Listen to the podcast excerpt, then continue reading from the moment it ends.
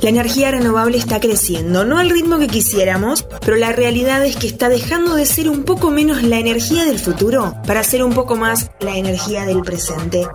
Hoy hablamos del desarrollo eólico en la Argentina, la tierra de Maradona, de Messi, del asado, del vino y de los mejores vientos del mundo. Alta tensión. Hola, ¿cómo va? Estás escuchando Alta Tensión en Interés General. En 2021, los proyectos renovables cubrieron en promedio el 13% del abastecimiento eléctrico del país, tres puntos por encima de la cifra del 2020. Nos preguntamos cómo viene el desarrollo de la energía eólica en la Argentina y para responder esa pregunta tenemos un especialista. Soy Gustavo Castanino, director de Asuntos Corporativos, Regulatorios y Sustentabilidad ESG de Geneia. Geneia es una compañía líder en la provisión de energía renovable con una participación del 25% en el mercado de renovables y una participación de un 20% en la matriz de generación eólica. Para conocer más le preguntamos a Gustavo qué tan desarrollada está la energía eólica en Argentina. La energía eólica en Argentina en particular, pero también podemos hablar de la renovable, hoy significa casi un 13% del total de la matriz energética del país. Tenemos targets muy ambiciosos para el año 2025, de llegar a un 20% del total de la matriz. Durante los últimos años creció mucho la penetración de las energías renovables en Argentina, con la construcción de muchos parques, tanto eólicos como solares, también la biomasa, pero todavía nos falta nos falta mucho.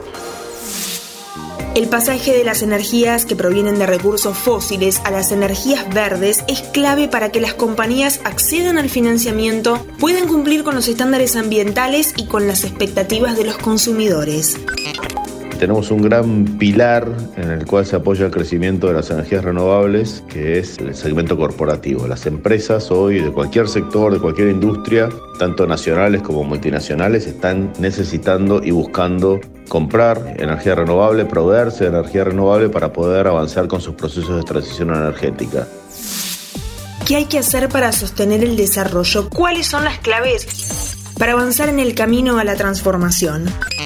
Cuando hablamos de estándares ESG estamos hablando de estándares ambientales, sociales y de gobernanza. Léase, somos una empresa verde, sí, cuán verde somos, tenemos una hoja de ruta para la transición energética, hacia dónde vamos, cuáles son nuestros objetivos. En lo social, obviamente, todo lo que tiene que ver con derechos humanos, con cadena de proveedores, asegurar que no generamos impactos en la comunidad negativos. En gobernanza, desde temas de género y diversidad.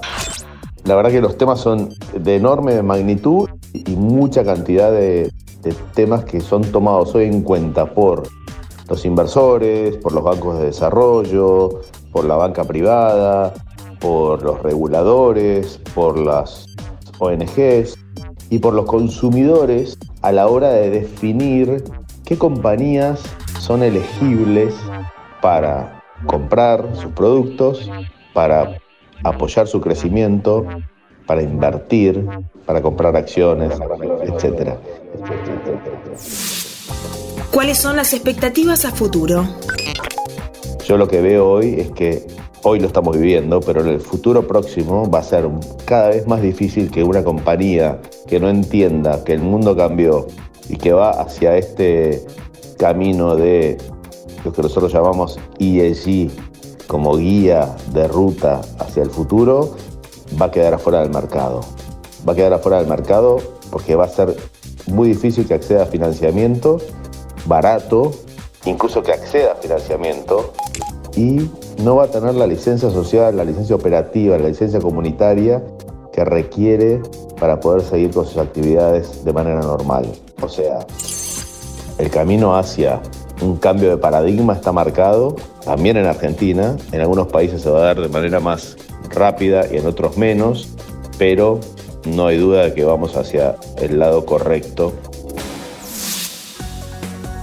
Gracias Gustavo y gracias a vos por escuchar. Yo soy Antonella Liborio. Hasta el próximo capítulo de Alta Tensión. Descubrí algo nuevo todos los días en interésgeneral.com.ar. Spotify, Amazon Music, Apple Podcast y Google Podcast.